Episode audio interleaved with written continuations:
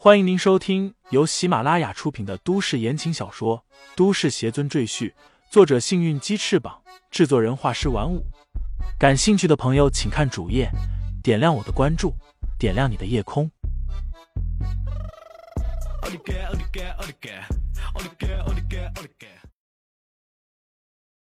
第一百三十五章，给我跪着上。李承前没看见陆王和小鹿，便开口询问。王元恭敬说道：“陆王母子出去了，不知不觉咱们在这里待了六个月。现在外面已经是夏季，花草处处盛开，他们出去玩耍了。出去了？这里难道还有其他出口？”李承前有些诧异，他明明记得为了保证安全，自己恢复了禁制，任何人都无法进出洞府。陆王母子是怎么出去的？王元笑道：“是小陆，这小家伙发现了一处十分隐秘的密道，我们就通过那个密道进出这个洞府。”李承前一阵无语，早知如此，自己当初何必费尽力气去破解洞府的禁制？婵儿怎么样了？数月不见，李承前比较关心婵儿的情况。王元道：“我按照您的指示。”每天让他醒来几个小时，自由活动，以免手脚的肌肉产生萎缩。其余时间都令他陷入沉睡。他叹口气道：“这孩子很听话，从来不哭闹，就是太可怜了，像个睡美人一样。”李承前默默点头道：“这样的日子马上就到头了。我在闭关之前已经解了他七道锁心咒。”还剩下八道，现在我已经达到了筑基二层修为，解咒时间会更短。他站起身，走吧，我现在就去为婵儿解咒。王源挠了挠头，有些纠结的说道：“李大师，其实还有一件事我想告诉您。”什么事？李承前停下脚步，回头问道。王源支支吾吾的说道。您妻子小雪萌她要嫁人了。李承前愣了一下，问道：“她和谁结婚？再说我们也没办离婚手续。”是吴胜兵。王源说道：“这个消息是于黛月前几天告诉我的。乔家已经向法院起诉离婚，因为你不在场，所以暂时处于调解阶段。”但乔家和吴家已经安排乔雪萌先和吴胜兵举办婚礼，会后再补办结婚手续。李承前脸色一冷，问道：“是乔家强迫乔雪萌嫁给吴胜兵，对不对？”具体情况，于黛月没在电话里跟我多说。王源有些抱歉的说道：“毕竟这是李大师您的私事，他只是让我把消息告诉您。”让您赶快决断。李承前点点头，问道：“他们的婚礼什么时候举行？”说是这个月末最后一天，上午八点零八分。明天就是月末最后一天。王源翻了翻手机信息，说道：“此时已经是深夜十一点多钟。”李承前算了算，如果自己连夜御剑飞行，应该可以及时赶到。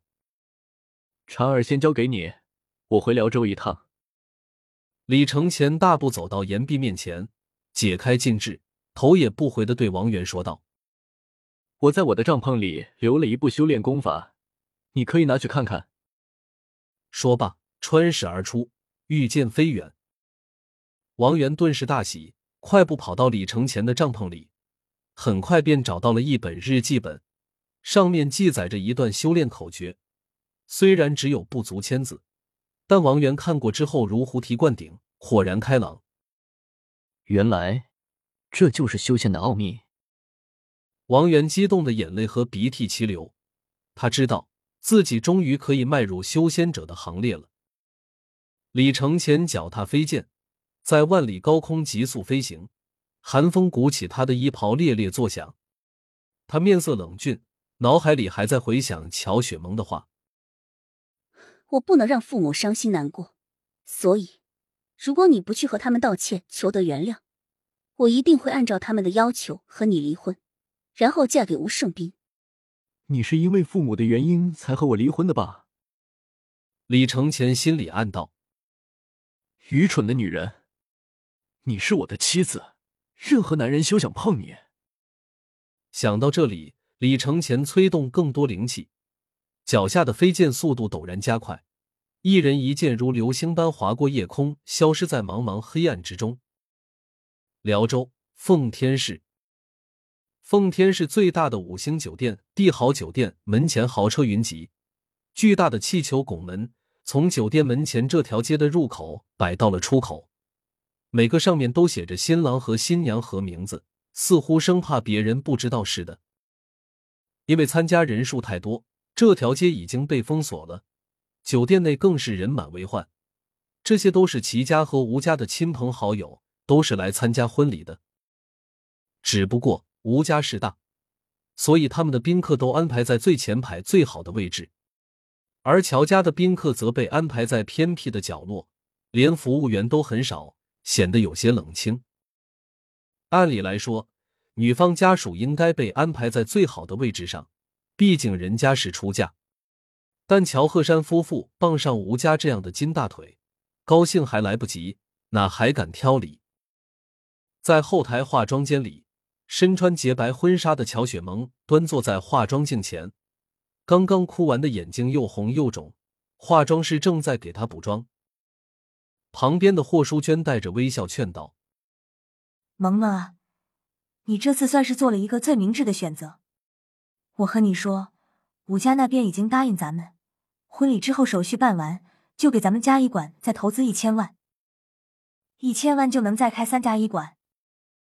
霍淑娟的嘴已经咧开了，笑呵呵说道：“到时候咱们家也能日进斗金了。还有啊，盛斌那边也承诺会带你去环球旅行，你不是很想去浪漫之都巴黎吗？”这次你终于可以如愿了。